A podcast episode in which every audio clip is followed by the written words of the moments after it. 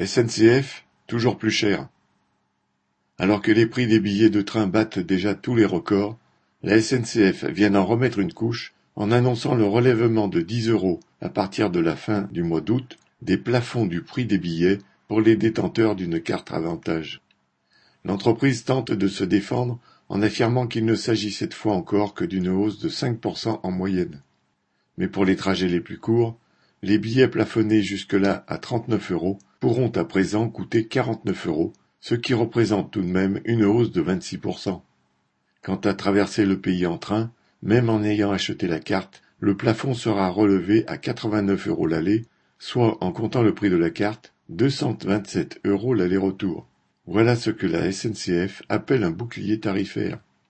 Mais tout cela n'empêchera pas qu'on explique aux travailleurs qui, pour quelques jours de vacances, auront préféré de prendre la voiture plutôt que de payer de tels billets devenus inabordables, que c'est à cause d'eux que l'atmosphère est polluée et la terre trop chaude.